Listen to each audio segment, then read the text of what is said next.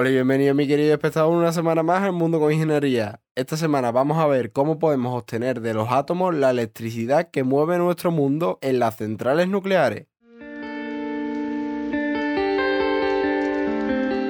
Que nuestro mundo esté movido por electricidad no es una sorpresa para nadie, pero ¿sabes cómo se genera la electricidad que permite que funcione tu frigorífico o que puedas poner en la vajilla? Existen muchas formas de generar electricidad con turbinas eólicas, paneles solares, con presas hidráulicas, centrales térmicas, centrales nucleares, pero hoy nos vamos a centrar en una forma de generar electricidad, de generar esa gasolina, de generar esa potencia, de generar ese fluido que nos permite a nosotros, los seres humanos, tener el mundo que tenemos hoy día de una forma que se conoce de hace muy poco, de hace menos de 70 años. Hoy vamos a hablar de las centrales nucleares y del proceso que siguen para poder generar la electricidad que llega a tu casa y que permite que tú puedas cargar tu móvil.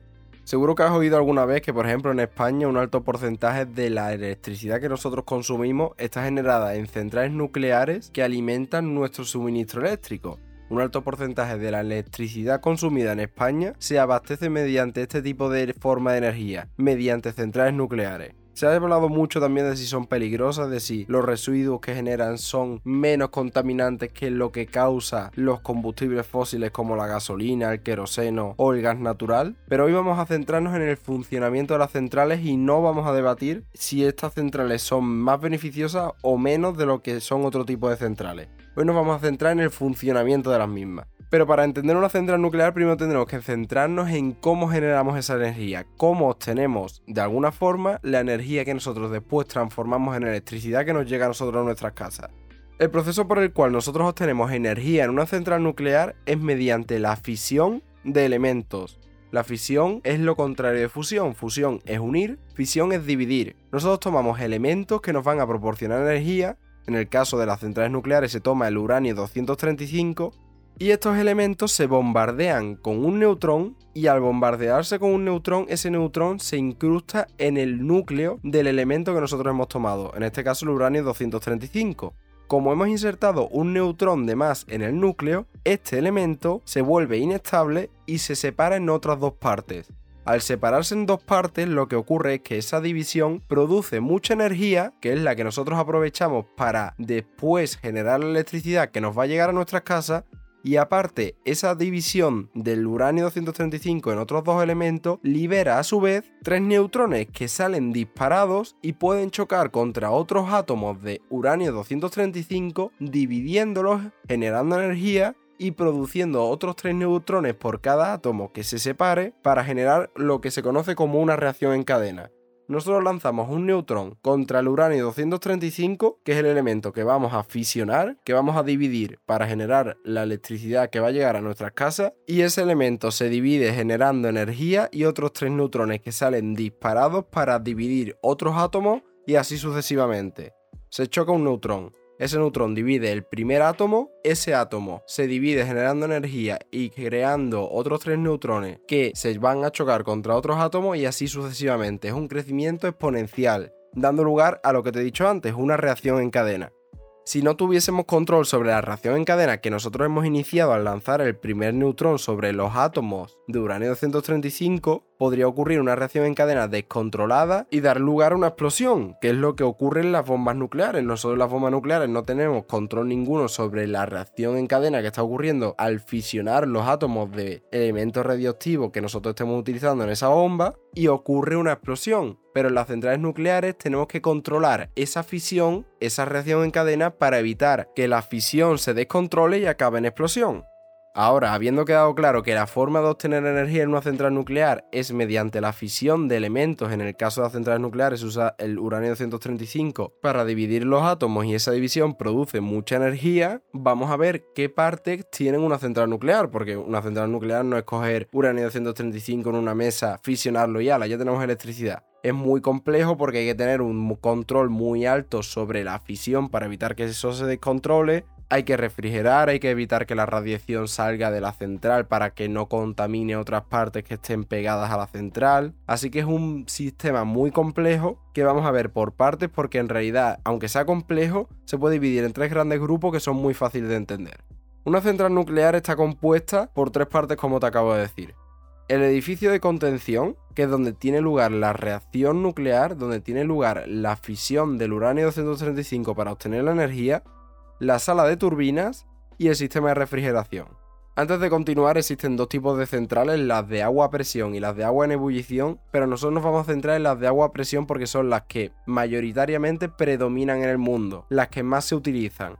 Ahora, ya habiendo aclarado esto, vamos a qué es el edificio de contención. Si alguna vez has visto una central nuclear, seguro que has visto que tiene chimeneas enormes. Eso no es.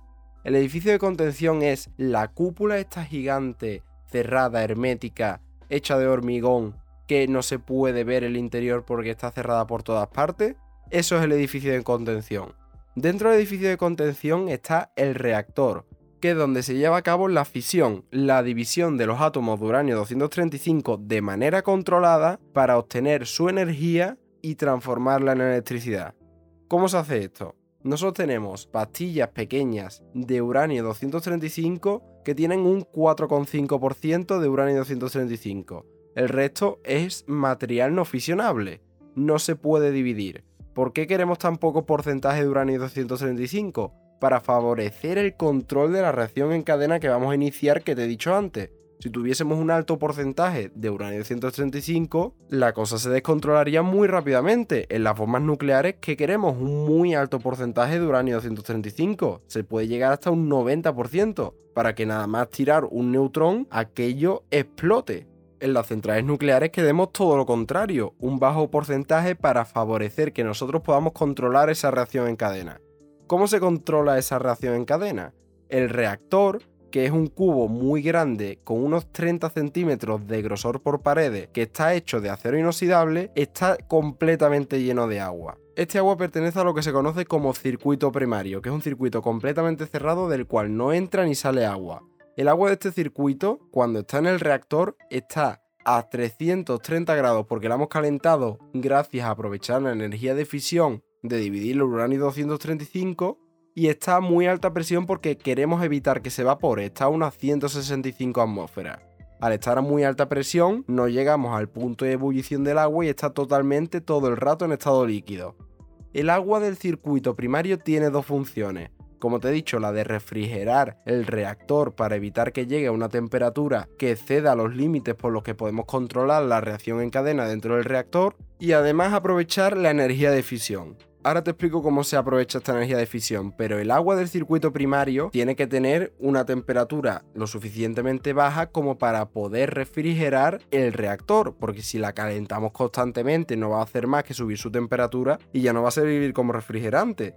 ¿Cómo refrigeramos este agua? Pues lo hacemos en el generador de vapor, que es un cilindro que está dentro del edificio de contención por el cual pasan tubos del circuito primario y que está lleno de agua al hacer nosotros pasar el agua del circuito primario por esos tubos que están en contacto con el agua de lo que se conoce como circuito secundario, la temperatura del agua del circuito primario baja y la del circuito secundario sube, evaporándose esta. Al evaporarse esta, ese vapor es el que vamos a aprovechar para generar la electricidad, pero ya hemos enfriado el agua del circuito primario y la hacemos retornar al reactor para que vuelva a servir como refrigerante y así seguir el ciclo de la caliento con la fisión, la enfrío en el generador de vapor y con ella genero vapor en el circuito secundario y la vuelvo a retornar al reactor para seguir el ciclo infinito.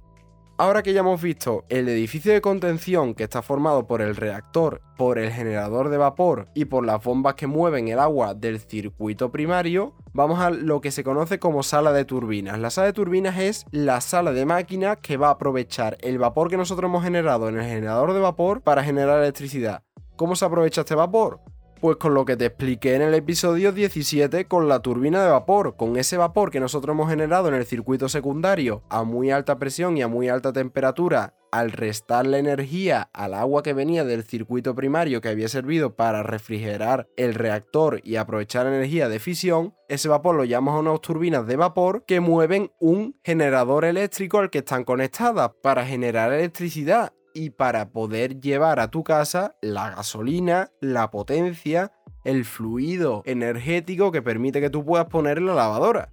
El circuito secundario, que es el que está compuesto por el agua que pasa por el generador de vapor, las turbinas y lo que te voy a explicar ahora, que es el condensador, también es un circuito cerrado. de él no entra ni sale agua. El vapor tras pasar por las turbinas y moverlas y generar la electricidad en el generador eléctrico, necesitamos volverlo a enfriar para que sirva de refrigerante, esté en estado líquido y poderla llevar al generador de vapor para volver a empezar el ciclo. ¿Cómo se hace esto? Se hace en lo que te he dicho antes, el condensador. El condensador es un cilindro en el que nosotros introducimos el vapor tras pasar este por las turbinas y moverla, en el que hay tuberías que están conectadas en lo que se conoce como circuito terciario de agua. El circuito terciario de agua es un circuito abierto y normalmente se coge agua de ríos, lagos o directamente del mar. Y ese condensador ese elemento que permite refrigerar el agua del circuito secundario mediante el agua que nosotros introducimos en los tubos del circuito terciario es lo que ves que son las columnas gigantes de las que sale vapor de agua en las centrales nucleares. Esas columnas gigantes por las que tú ves salir esas columnas enormes de vapor de agua no son los reactores nucleares, son los elementos del condensador que hace que nosotros podamos intercambiar calor entre el circuito secundario y el circuito terciario al evaporarse el agua que nosotros cogemos del mar, de un río o de un lago y enfriar el agua del circuito secundario, ese vapor de agua que se genera al calentar el agua del circuito terciario es lo que sale por esas tuberías, por esos tubos gigantes, por esas chimeneas enormes que ves en las centrales nucleares. Eso no es el reactor, es el circuito terciario enfriando el agua del circuito secundario. Entonces, recapitulando, tenemos el edificio de contención, en el que está el reactor y el generador de vapor. Nosotros tenemos un circuito primario cerrado completamente en el que hay agua a muy alta presión y que nosotros calentamos en el reactor para aprovechar esa energía de fisión, de división de los átomos para llevar esa agua calentada al generador de vapor y evaporar el agua del circuito secundario. Ese agua del circuito secundario evaporada ya en forma de vapor se lleva en la sala de turbinas a las turbinas para moverla, generar electricidad en el generador eléctrico. Después ese vapor que ha perdido energía se hace pasar por el condensador que está conectado con el circuito terciario de agua y se produce el intercambio térmico entre el circuito secundario y circuito terciario, volviendo a condensar el vapor para volverlo a llevar al generador de vapor y seguir el ciclo. Y el agua que nosotros estamos extrayendo de ríos, mares o lagos por el circuito terciario sale en forma de vapor por esas chimeneas enormes, esos sistemas de refrigeración que tienen las centrales nucleares. Pues como ves, una central nuclear explicado de manera sencilla no es más que tres circuitos de agua complementados entre sí y conectados pero nunca unidos, nunca pasa el agua de un circuito a otro pero si intercambian calor, el circuito primario le da calor al circuito secundario, el circuito secundario le da calor al circuito terciario y el circuito terciario no necesita enfriarse porque estamos cogiendo agua de un río, de un lago o del mar. Y también está formada por las turbinas de vapor que tan importantes son para mover el mundo que conocemos hoy. Sin esas turbinas de vapor no podríamos aprovechar la energía de fisión del uranio 235 en forma de vapor, porque no tendríamos forma de mover los generadores eléctricos que alimentan tu casa. Así que gracias a la turbina de vapor y el fenómeno de fisión que obtiene muchísima energía de la división de los átomos, es como parte de la energía que utilizas tú para poner el microondas es generada en lo que hoy es una de las formas más modernas de generar electricidad, las centrales nucleares.